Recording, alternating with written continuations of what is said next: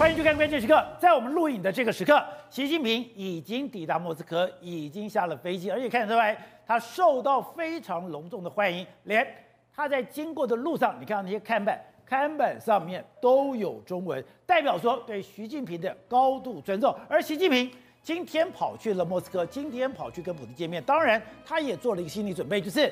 他已经跟美国确彻底的决裂了，他已经彻底的站在美国的对立面，变成美国的敌人。所以这个时刻，我们看到了法国《世界报》，法国《世界报》居然怎么讲？中国认为是时候跟美国直接对抗了。所以现在习近平真的盘算，包括把马英九弄到中国去祭祖，都是他对抗美国的一个策略吗？但是以习近平领导的中国，他跟美国来直接对抗。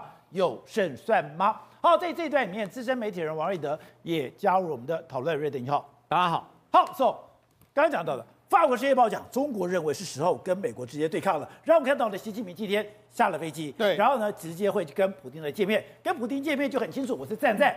美国的对立面了。没错，在今天台北时间傍晚的时候，习近平抵达这个莫斯科。你看，莫斯科当局呢是用非常高规格接待他，除了用这个军礼这样接待之外，他沿路经过的路上来说，都有中文字欢迎习近平来到了这个状况。然后同时他抵达这个这个莫斯科之后，他先跟普丁吃了一个午餐。午餐之后，他们下午还会有一个下午茶的非正式的谈会。谈完话之后，明天早上还要开一个双边的这个高峰会。对，所以等于是说，他还要跟普丁密集的交。换意见，不是又吃午餐，对，又喝下午茶，对。普京什么时候跟人家这么亲密过了？好，那为什么？因为目前为止来说，克里姆林宫的发言人就说，他们要讨论包括说乌克兰的战争，还有这个军军事的协相关的合作，还有能源方面，他们就说会签两份文件，一份是两个国家呢交好的这个文件，再深化合作；另外一个文件是从从现在为止到二零三零年的两国的具体的合作，会把它谈得非常清楚。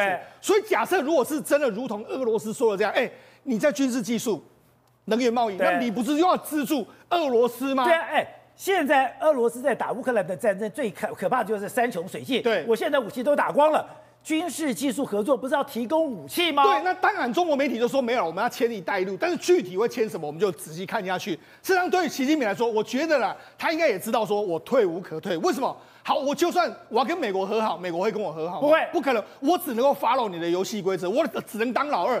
当然，对习近平来说不是这样。所以，与其这样，那我就直接跟你开干。所以，他习近平已经退无可退，他直接以美国为最主要的敌人。国际媒体也都讲得非常清楚了嘛。你看，国际媒体已经再三而三的警告他，包括铺铺路说你呢这个踩红线，武器到这个地方去了，我们都已经披露出来。然后我在你要再到访前一线呢，ICC 还把普丁列为是国际战犯，就你还去了。所以你这毫无疑问，你已经选边站很清楚嘛。所以法国媒体就说，中国认为是时候跟美国直接对抗了嘛。他就直接讲，连法国这种比较中立的媒体，他就自己说啊，那就是这样子了吧。那甚至怎样，风向专家之一的这个胡锡进，他也说得非常清楚嘛。美国的战斧飞弹正包围着中国嘛。如果澳洲他要买这个约莫是这个两两两百二十枚，日本要买四百枚。如果在台海做来做解放军的敌人的话，一定会被打出排泄物来。你就知道，事实上现在整个中国。战狼不只是这个胡锡进是战狼的外交，现在连习近平本身已经化身为超级战狼。好，那刚刚讲到，今天习近平跟普京见面，两个人同时在中国的媒体都有长篇的文章。是，刚刚你介绍是普京他讲什么，我今天就是我今天进攻到乌克兰，我所拿到的这些地方，我绝对不会退。是，这个是我谈判的底线。对，而习近平也说，他要找到解决乌克兰危机的合理途径，他还特别强调。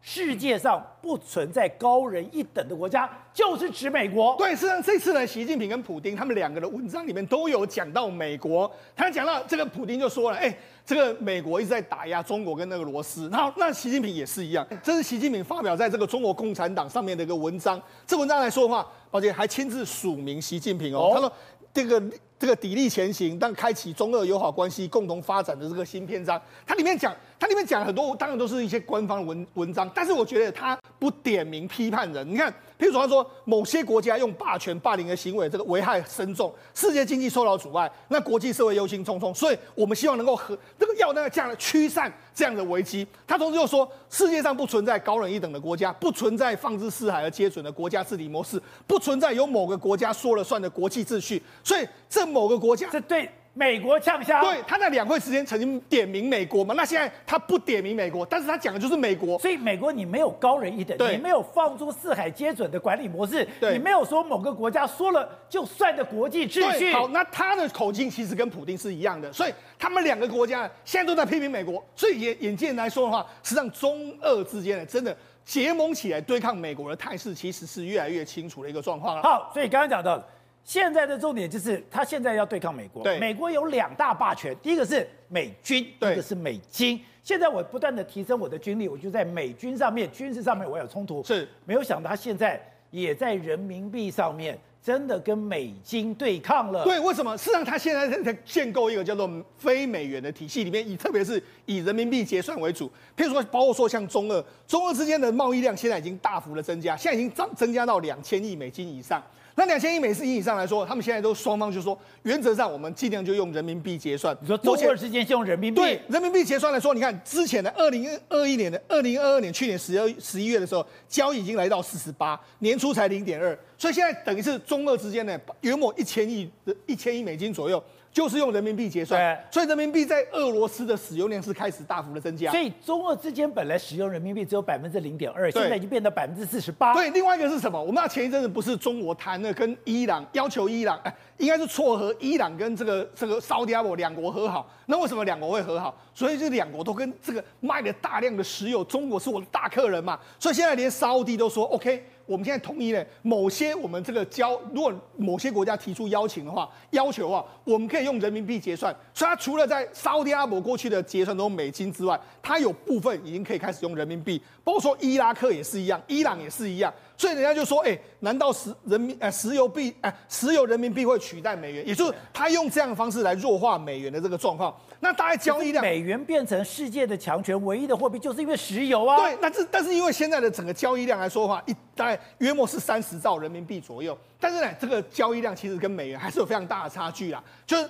美国、中国虽然希望用所谓的石油人民币来取代美元，但是美元现在来它的地位还是没有被这个人民币摇动的这个情形。但是哎。可是你习近平敢在这上面出手了？当然，你就知道习近平其实是在已经真的要跟美国为敌的一个状况。好，我们看这个这个表，这表是什么？这个表是过去一段时间呢，美国人到中国留学的这个状况。过最好的时间呢，曾经有一万五千人，但是现在已经掉到只有三百八十二，也就双方三百八十二，双方之间的这个关系是来到了冰冻的这个。不是中国留学生跑到美国是非常的少，对，现在美国留学生到中国更少。对，那当然美国这边也是一样，美国的中国留学生急速下降。二零二二的二零二二跟二零二一年的这个对比来说话，比前一年下降了百分之八点六。那在前一年的话，已经下降了十四点八，所以每一年都在快速的下降之中。另外一个取代而来的话，是俄罗斯人开始到中国去留学。实际上现在以莫斯科来说，因为莫斯科受到西方的制裁，所以现在等于是说，连俄罗斯本身呢，他们现在兴起了一股中文热。很多俄罗斯的小学生就开始，你看这俄罗斯的小学生，他上面写的就非常多中文，他们已经开始在学中文的一个状况。他们就说，目前为止来说，整个这个去年为止来说，招聘你要这个招聘人员要会说中文的这个比例越来越高，所以在整个中俄之间的这个未来，在整个经济的发展上面来说，势必会更加的紧密的一个情形。那另外有一个就是。华为的创办人任正非今天发出了一个豪语，豪语说：“哎，我们用了三年时间，不是全世界抵制他吗？对，他说我们花了三年时间，有一千一万三千多个零件。”我们已经可以自己做了，对，我们不用外面的东西了。是，他们真的可以办到了吗？而且任正非在这几天接受这个媒体的访问的时候，他就说到，他说我们用三年的时间完成这个一万三千个这个零组件的这个替换，然后还换了这个四千多个这个电路 PCB 板的这个重新设计，这样子我们现在产品已经稳定下来的一个状况。等于说他在这几年又投了大概约莫是两百三十八亿美金，折合新台币是七千多亿在研发上面。哦、那言啊言下之意好像是说你已经攻克了这个状况，但是我摆脱美国控制了，原则。上是这样子，真正的这个核心晶片的部分，其实还是没办法摆脱。它虽然已经在大部分的零组件，什么被动元件电脑，或者其他一些东西已经摆脱了，但是最重要的核心部位是没办法摆脱。为什么没办法摆脱？你看到它新手机，它现在叫华为旗舰的这个 P 六十的 Pro 这个手机，这个手机你看很赞哦，哇，它的这个这个准拍照的水准啊是好几千万画素的，然后结果没想到它搭载了 CPU。不好意思，就是四 G，也就是还是四 G，而且它是用它虽然是四纳米打造，但是就是四 G，它只能够用到四 G，因为美国不能够给它用五 G，它是用四 G。可它可以用到四纳米了吗？对，但是四纳米没有错，但是问题是就是四 G，美国就是限定它，你不能够用五 G，你只能用四 G，所以它只能够用四 G。另外一个，华为还发表了那个叫 Mate X 三的这个这个折折叠手机新款的。这个新款的折叠手机来，你知道最大的卖点是什么吗？因为它还是四 G 手机，它最大的卖点是因为它用了一个新的玻璃，号称说这个玻璃呢摔不坏，新玻璃，对，新的玻璃摔不坏，然后更耐震，因为我们知道它这是折叠手机，对他说我这个。对他说我折叠折叠久了之后，这个玻璃不会有那种折痕，因为一般都认为说这个折叠手机会有折痕，哎，OK，但而且我摔摔不坏，所以它现在变成最大的卖点是在这个他们自己研发的玻璃，你就知道其实它真正的核心还是没有攻克，也就是在 CPU 它是五 G 的这一块里面，它还是不能够用到最先进的这个晶片技术。所以华为虽然花了那么多精神，你看它还是没有跨过那一只那个晶片的这个大山。国正，现在这个世界局势真的像法国《世界报》讲的，现在习近平已经决定了要跟美国对抗嘛，而跟美国对抗，除了在军事对抗上，你们现在看到所有的讯息是。他真的想要在人民币跟美金来对决吗？对，大家都以为习近平是和平天使，是喜鹊，搭起了友谊的桥梁，他让沙乌地跟伊朗这个世仇能够建交，这个是不得了的事情。可是实际上，他的中国进出口银行在建交之后，马上做了一件事情，他跟沙乌地的国家银行达成了首笔的人民币贷款的合作。什么是人民币贷款？就是。完全靠用人民币来计价发行的贷款，等于他正式做一件事情，开始让沙乌地国家银行开始大量的在使用人民币。他最终目的当然在想什么？因为当年的美元霸权就是靠沙乌地的石油去达成的，所以他先做这一关，目的才是下一个。因为当时美国说，我来保护你沙乌地阿拉伯，我保护你沙乌地阿拉伯的条件就是你沙乌地卖的任何石油要用美元计价，也就是因为这样的一个决定。它美元才变得无可取代，所以他就开始哎，我促成你建交，但是我不求美元来用人民币来计价石油，但是我开始跟你的国家银行开始做人民币贷款，输出人民币。不止他，包括俄罗斯，他这一次要去跟建普丁买一样的事情就发生了。去去年俄罗斯开始被惩罚的时候，那时候用人民币的交易其实只有百分之零点二，结果现在人民币交易在二零二就是去年底年底的时候，乌了。俄乌战争打不到一年，它已经增加了百分之四十八，哇，那增加的幅度相当的吓人，等于整个俄罗斯全部进出口大量的依赖什么？人民币在交易，所以对中国来讲，天下大乱，他形势大好。对，所以这次见了除了普丁之外，跟俄蒙古也加入，所以马上他要做一件事情是喜鹊嘛，可是人民币占了万交易，同时推动。就拉蒙古人民共和国也要用人民币。那去年伊拉克被美国惩罚，他汇款到伊朗去，美国说要惩罚他，伊拉克马上就跑去中国访问，不敢用石油，只是说我进出口贸易也可以开始用人民币来结算。所以就像吴董讲的，现在中国破罐破摔，反正我已经站在你的对立面，所以现在任何只要是站在美国对立面的，我就跟你合作，我就开始人民币交往，就开始。进行所谓的暗中军事交易，所以你看哦，俄罗斯现在多惨，美元跟欧元二零二零二三年已经下降到百分之四十八，人民币往上拉上来，变成人民币才是俄罗斯的最重要的外进出口贸易的的东西的货币了。它变成是俄乌战争打成怎么样，我们不知道，但是它使用人民币已经回不了头了。接下来伊拉克也是嘛。还有一个国家也被美国惩罚很惨，也是这一次喜鹊外交的重点国家，就是伊朗。伊朗的石油就是用人民币，现在伊朗五分之一的外汇是人民币，等于伊朗这个国家百分之二十的财产是寄托在中国的身上。所以，习近平在做什么？战狼外交，一边在做外交，一边输出人民币，建立人民币的所谓的霸权主义。好，董事长。现在真的，今天习近平已经到了莫斯科了，然后呢，跟这个普丁，哎，中午又吃饭，下午茶又吃饭，明天早上一早又要见面。现在确定，哎，真的像法国《世界报》讲的，习近平已经决定要跟美国直接对抗了吗？呃，另外一个更重要的是说，哈，普京准备了一个愿望清单，愿望清单，就他们怎么签约的内容嘛，就是他需要装备嘛，就军事装备。炮弹、坦克，然后这些无线的这些所谓的这种卫星啊，这这些所谓的空中的情报系统，等等等等一大堆。那那你觉得他会得到满足吗？他不会得到满足吗？当然不可能嘛！今天他今天其实这个就是今天中国大陆的外交的手腕啊，对，已经不断的在进步中了。他这个很简单，他一定做了一个口惠而实不至的动作。他现在动作很清楚，外交动作你看，表面上他到人到莫斯科，对，跟普京直接见面，这是什么？站台嘛，站台。我挺你，我凯列台嘛。然后呢，他跟泽连斯基什么动作？视讯，视讯打打电话嘛，然后哎，我现在就扮演什么叫调停者嘛？那调停者里面，那美国什么反应？美国第一句话说不可以停火，不能停火，因为你发现说立，人家要求立即停火嘛，不要打仗。对，哎，立即立即停火合不合理？不合理嘛？为什么？因为现在泽连斯基跟北约部队准备要发动大规模的攻击嘛，而且包括现在有有包括要准备拿回克里米亚嘛。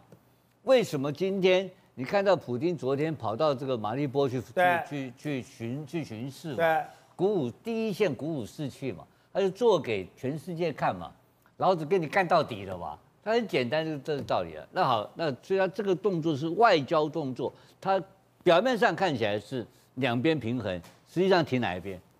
啊，挺俄罗斯嘛，啊，挺普丁嘛。因为普丁绝对不能挂，对，普丁一挂的话，这个对习近平啊是太麻烦了，他完这个完蛋了，这个中中国陷入混乱，你知道？非常大的恐慌，所以他的重心还是要支持普丁继续打这个仗，而且打得没完没了，打得越久越好，这是他基本原则嘛。就觉得觉得不能，问题是不能打败，所以他的这这两个原则都定下来以后，然后他表面上做出一副。我是这个 peacemaker，是在做和平穿梭的工作。对，但是有没有用？当然没有用嘛，因为很简单嘛。因为今天到底泽连斯基能够决定要不要打仗吗？不能。谁能决定？不拜拜登。拜不是拜登决定嘛？所以这个是北约跟拜登来决定这个仗要不要继续打下去啊？这个跟泽连斯基一点关系都没有嘛。所以打仗的主体并不是说当事国嘛，而是背后的国家更重要啊。而且背后的国家现在准备大干了嘛。好，所以说今天法国《世界报》写这个东西是挑衅嘛？我问你嘛，习近平凭什么来跟跟美国叫板？没得叫板吗？他他虽然俄乌战争他不敢打嘛，俄乌战争他能够提供你很多军援没有错呀、啊，那提供到什么程度嘛？因为很简，你俄罗斯本身也有核武啊，对不对？这逼到你没路走，你可以用核武嘛，对，对不对？所以我觉得它是有限度的支持，然后支持到你刚刚好。你就是啊，打也打不赢，然后败也败不了，拖死狗，这个对他最有利嘛？就是在普丁不下台的状况下，俄乌打越久，对中国越有利。这个是这个是最有力量、最有利的情况嘛？那你看看整个的，好，我们再来看，在西方或北约世界，整北约的北约整个集团供应给乌克兰什么东西嘛？地面部队嘛，地面装备嘛，坦克嘛，炮火嘛，然后炮弹嘛。包括精准、精密、精密制导到精密制导的炮弹嘛？那有没有给他空军？没有啊，他现在空军给的是什么？就波兰跟波兰把剩下所有的米格机的米格二十九全部供应给他，然后米格二十九他把它更新了嘛？米格二十九更新以后，他给他一个比较这远距的，是射距外的射程的一些的一些的飞弹跟炸弹嘛？对不对？给了一些新的炸弹套件，让它能够精密射击。那这样能够打能够打胜仗吗？不行吗？不可能的事情嘛！这怎么可能打胜仗呢？这个乌克兰要打打胜，就一个一个关键的问题吧。能不能够打俄罗斯本土？如果能够打俄罗斯本土，这个会赢嘛？对。那就跟以前的北韩是韩战一样嘛？过鸭绿江，过鸭绿江，你飞机都不能飞嘛？这个有限战争，这手脚都绑住了，打乌克兰怎么可能赢嘛？乌克兰是不会赢的事情，所以这摆明的是一个长期的消耗战。那这那美国也不是笨蛋，美国也利用这个情况之下，他就可以耗在那边，耗到那边对他的选举如果有利，对不对？然后把你俄罗斯这个国家给你搞垮，然后把中国给你拖下去，这对他也是有利的啊。所以在这个情况之下，就确定了两个问题，很简单，确定了习近平在整个这个所谓的东方的世界里面，或者集权。集权国家里面确定了习近平领导地位嘛？他有钱，他在这个打仗过程中还赚钱，对对不对？然后他还当老大，这这么这个这么这么好这么补的事，他怎么不干呢？所以习近平在不断的在做这一类的事情嘛。那这些事情对他国内来讲的话是大是大外宣啊，对不对？所以他跟美国直接冲突，他能够做什么直接冲突？你告诉我，美国已经把他逼得没路可走了。美国有什么招没有用出来？都用了，招都用了嘛。美国把你看很简单，最狠的招，澳洲，澳洲阿库斯的这个什么是核核子动力潜艇，把你的整个南海的尾端到马六甲海峡全部控制住，全部给你解决掉了。这是世界上最好的潜艇了。那个潜艇如果说来不及来不及供应生产制造，现在由英国负责设计，对不对？然后他现在中间有时间空档，要怎么搞？直接给你，他直接卖八艘潜艇给他，直接就是这这就是直接卖核子潜艇卖，就给你摆明了把一个澳洲一个根本没有这种装备武力的国家，变成一个强大的一个火力的国家，从你的这个出海口的地方就把你封锁掉。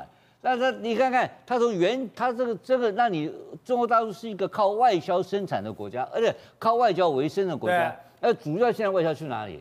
欧洲啊，他还要从马六甲海峡就给你封锁掉，澳洲可以后面拦截掉了嘛，所以他这个整个，然后在日韩也也开始了嘛，亚太整个封锁，所以本来就是天罗地网冲着中国来的嘛，那中国能不能够脱困这个事情，那当然他有他的自己的生存之道，但是更重要的是他自己内部的经济能不能够突破现在的危机嘛，我所以我觉得基本的态势而言的话。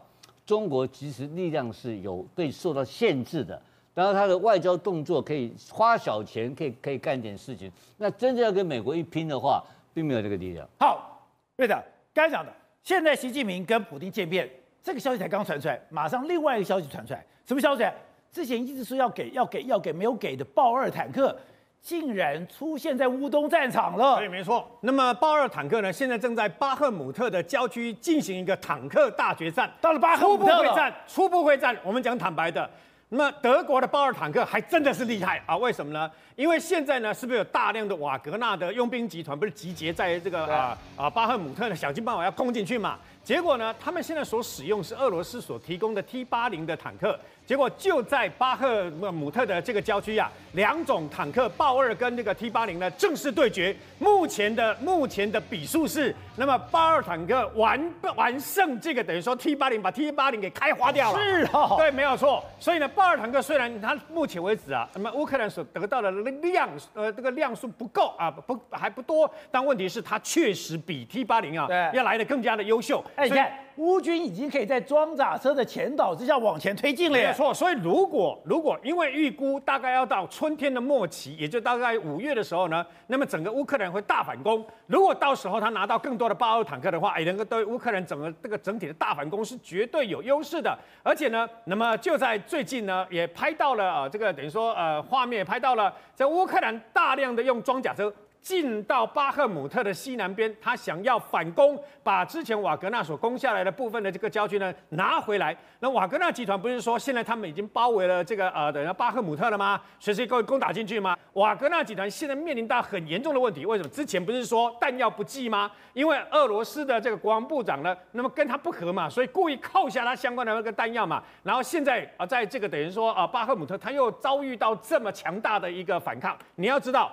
其实巴赫姆特并不是这么重要，它的战略地位并不是这么重要，而是因为这个地方双方已经僵持了几个月了。所以呢，瓦格纳集团跟俄罗斯如果能够拿下这个地方，显示他好像是大胜。那么乌克兰如果守了那么几个月了，如果他能够守住，甚至于光复的话呢，那对提升乌克兰的这个等于说士气非常的重要。而现在呢，他们已经大量的乌克兰的守军呐、啊，把 弹药、医药、食物跟装备呢，大举的运进去巴赫姆特里面。所以显然。那么想要在很短的时间之内立刻把它拿回来，没有那么容易啊！而且现在呢，那么包括啊、俄罗斯越来越多的相关的防空飞弹呢，被这个乌克兰的相关的这个等于说无人机直接拍下来。他们用无人机把总共大概有十六枚坦啊，十六枚这个防空飞弹的这些防空飞弹的这个射架呢，全部都炸掉。那当然呢，你也不要以为说好像都是呃乌克兰战上场，没有，在扎波罗热不一样哦。扎波罗热俄罗斯也公布他们相关的影带哦，是他们把这个乌克兰的部分的装甲车给毁掉。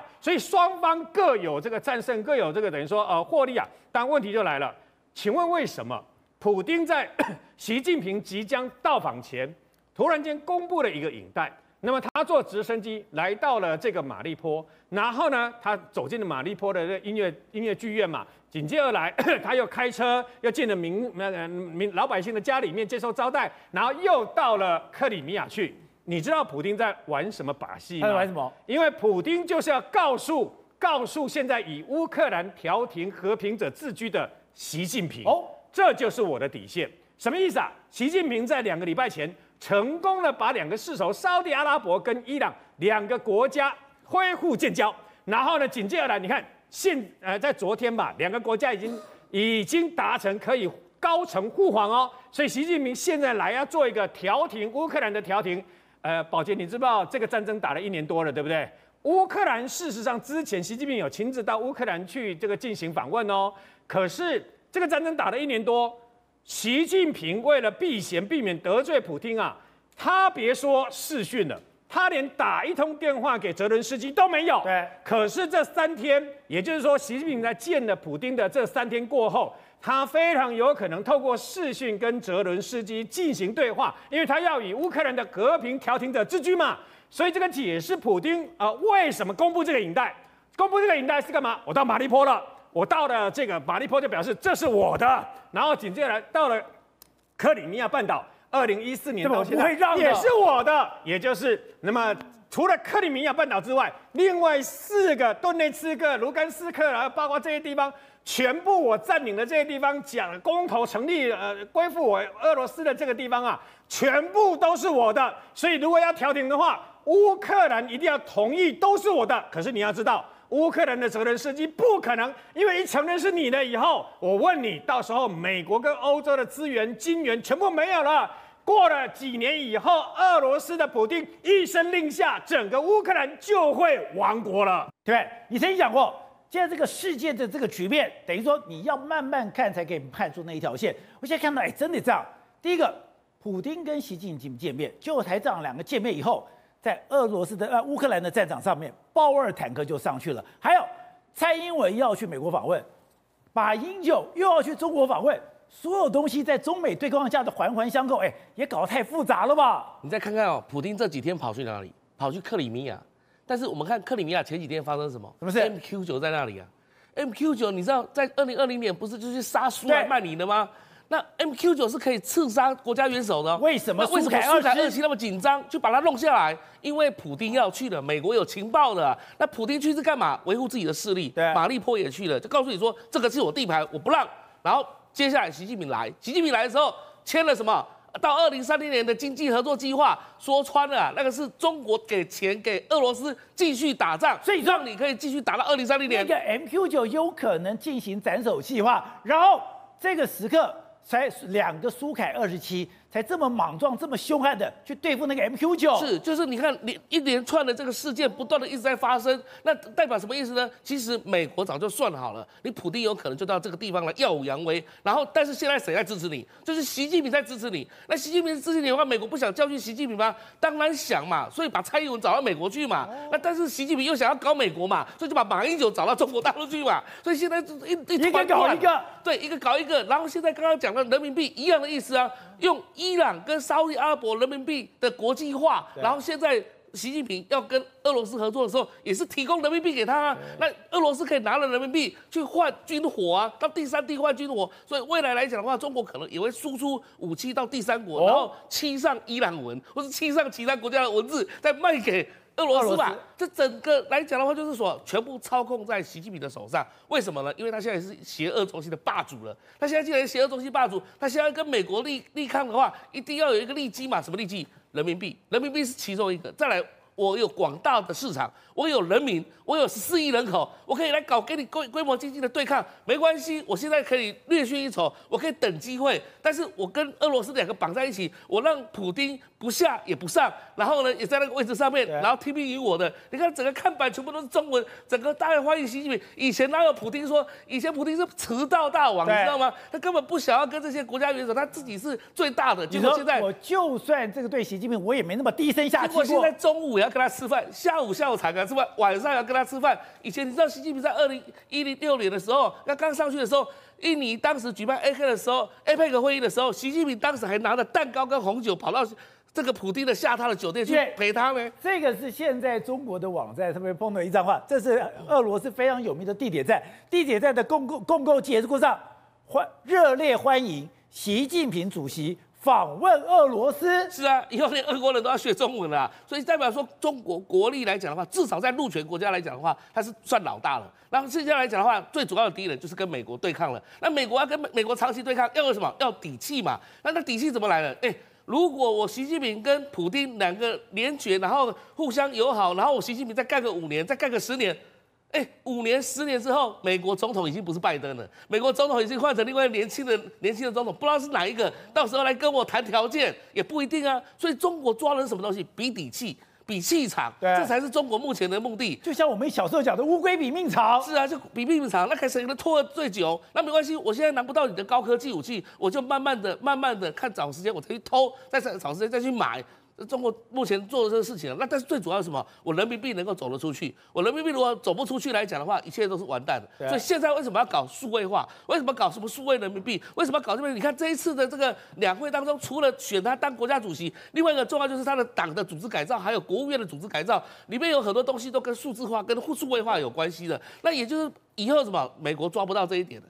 然后贪官他也抓得到，中国整个系统完全归于党的系统，全部了解到所有的数据系统，钱怎么进，钱怎么钱怎么进，怎么出，那税全部都那个都抓得到，所以对中共的掌控能力的话更加强化。那这块内部巩固好了之后，我就有力量来跟你对抗美国。那所以对美国来讲的话，现在来讲的话，最怕的就是什么？习近平他稳稳的站在那个位置上，不受你任何影响。然后最后呢，他只他当然会找马英九去了哈。但是马英九被台湾人骂了骂翻了没有错。但是对他来讲的话，习近平不管这一些，也不管国民党的死活。因为国民党你选的好，选的不好，这都不管。他不在乎了吗？不在乎，因为反正来讲，我只要顾好这样的势力范围。然后他也知道现在目前的。